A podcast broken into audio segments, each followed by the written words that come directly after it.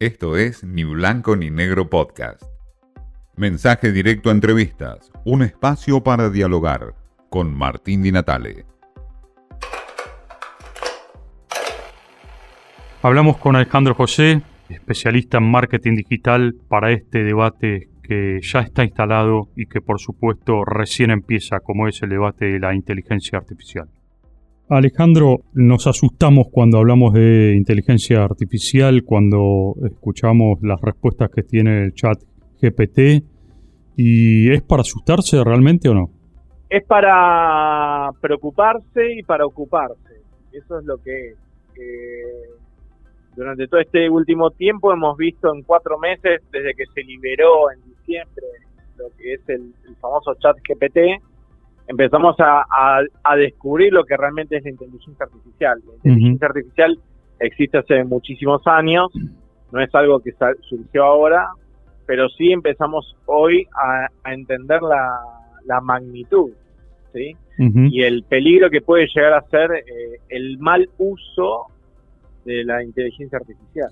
¿Cuál puede ser ese peligro en términos prácticos o en ejemplos concretos, por ejemplo? Bueno, el primero, ahora estas últimas semanas lo que están hablando muchos expertos es de que la inteligencia artificial puede provocar la extinción de la humanidad. Mm. Tan así como, como es demasiado, ¿no? impactante es la frase, mm. exacto. Pero básicamente este por eso en su momento, un par de meses atrás, no mucho más, un mes y algo, donde todos los CEOs de las principales compañías pidieron frenar cualquier tipo de desarrollo sobre inteligencia hasta que haya un marco regulatorio que asegure el, buen uso de la inteligencia artificial. ¿Es factible eso, frenar toda esta ola que se viene? Lo pidió Elon Musk, entre otros, ¿no? tampoco lo pidió cualquiera. Pidieron varios referentes del mundo digital, como decía recién, con Elon Musk y algunos más. Digo, ¿es factible frenarlo o es una ola que es imparable? Es una, para mí es una ola que es imparable. O sea, Elon Musk fue uno de los primeros, fue uno de los que fue impulsando el, hago un paréntesis, no es que existe una sola inteligencia artificial. Cada plataforma, cada empresa, cada compañía grande tiene su propia eh, herramienta de inteligencia artificial, su, su, eh, su propio motor. Entonces, Elon Musk fue uno de los grandes impulsores de OpenAI, que era, es una de estas plataformas. Y el otro día, en un par de, en, en unos 20 días aproximadamente, creó su propia su propio su propia inteligencia artificial. O sea, es algo que una empresa o alguien con poder económico puede desarrollarlo rápidamente y puede tener su, o sea, y que puede escalar eh, sin, ningún tipo de techo. Claro. Ahora, la brecha eh, que puede llegar a plantear la inteligencia artificial en términos educativos es muchísimo más grande y sobre todo en función del desafío que va a plantearse para aquellos que usen inteligencia artificial y cómo están preparados en términos educativos para poder exprimir al máximo inteligencia artificial, poder preguntar mejor y sacar el mayor provecho. ¿Esa es la brecha que se va a generar o hay otras brechas? La, brecha se está transformando en grieta y esto de la famosa brecha digital o el, que hay en sociedades como la Argentina yo creo que se van a, profundizar si es que no hay lo que yo denomino una especie de reseteo a nivel educativo. Mm. Hoy, en su, hoy o ayer, la educación no estaba preparada para la tecnología de ayer, mucho menos va a estar está preparada para todo lo que tenga que ver con inteligencia artificial. La misma, de la misma manera que en su momento, muchísimos años atrás, se, mm. eh, se discutió o se decidió en los colegios abrir esta modalidad de industriales para tener gente preparada para poder darle soporte y mantenimiento a toda la, a toda la eh, industrialización que, vivimos en su momento en Argentina, hoy tiene que haber también una misma decisión política para cambiar la educación y ayornarla a la, a la, actualidad. El no saber usar o el no poderse apoyar, o como dijiste recién, el no saber preguntar eh, en una herramienta de inteligencia artificial va a generar un distanciamiento. Hoy la forma de informarse cambió radicalmente con ChatGPT. ChatGPT, por ejemplo, es como si fuera una persona que sabe mucho, es un sabio. Mm. Le preguntas cualquier cosa y te responde.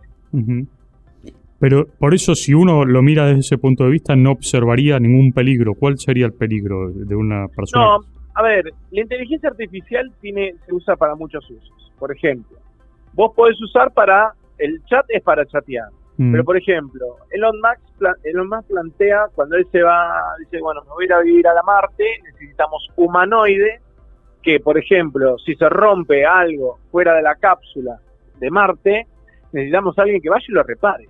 mm, Entonces, para eso necesitamos un humanoide, una persona que no es humano porque no puede vivir fuera de las cápsulas que van a preparar.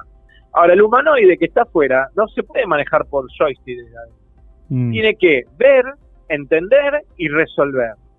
Entonces, eh, para eso necesita de inteligencia artificial, que vea, entienda y sepa qué hacer de manera autónoma. claro. Eso es parte de la inteligencia artificial. Entonces, estamos hablando de poner inteligencia artificial en humanoide.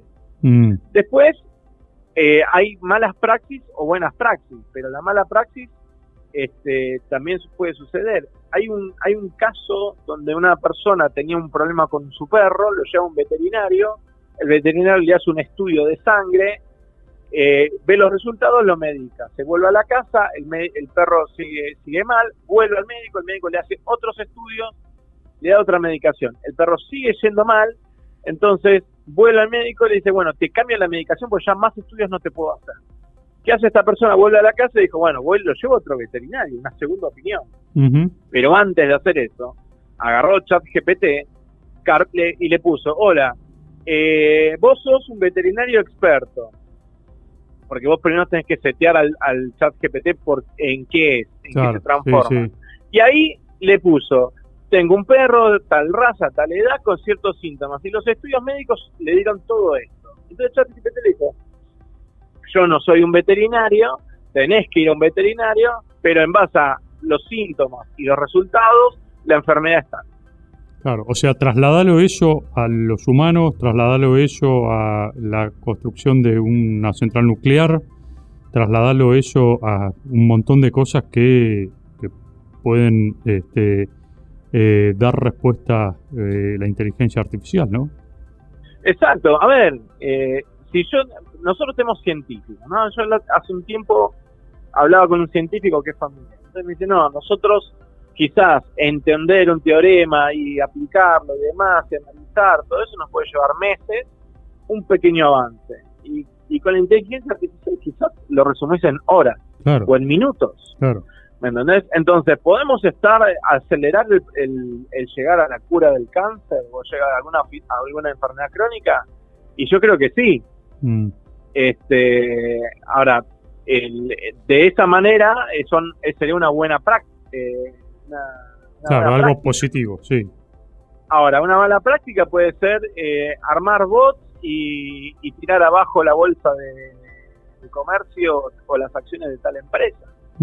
Este, o generar tendencias generando contenido malicioso o generar como suele pa- como están mostrando siempre porque ahora la inteligencia artificial te puede clonar la voz te puede reemplazar la Mm. foto como han hecho al Papa viste con distintos sí. memes. Claro, o si vos tenés estos, estas imágenes de reconocimiento los celulares que abren abren las cuentas bancarias solamente con el reconocimiento facial o reconocimiento de voz. Mm, este, si yo voy a una casa que tiene Google, todo este esto de OK Google, y voy y le digo, OK Google, abrí la puerta, y es un ladrón, claro, sí, es tremendo.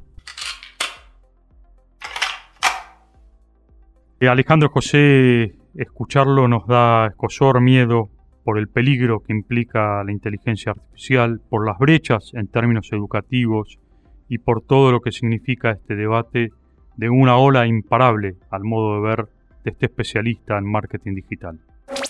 Esto fue Ni Blanco ni Negro Podcast.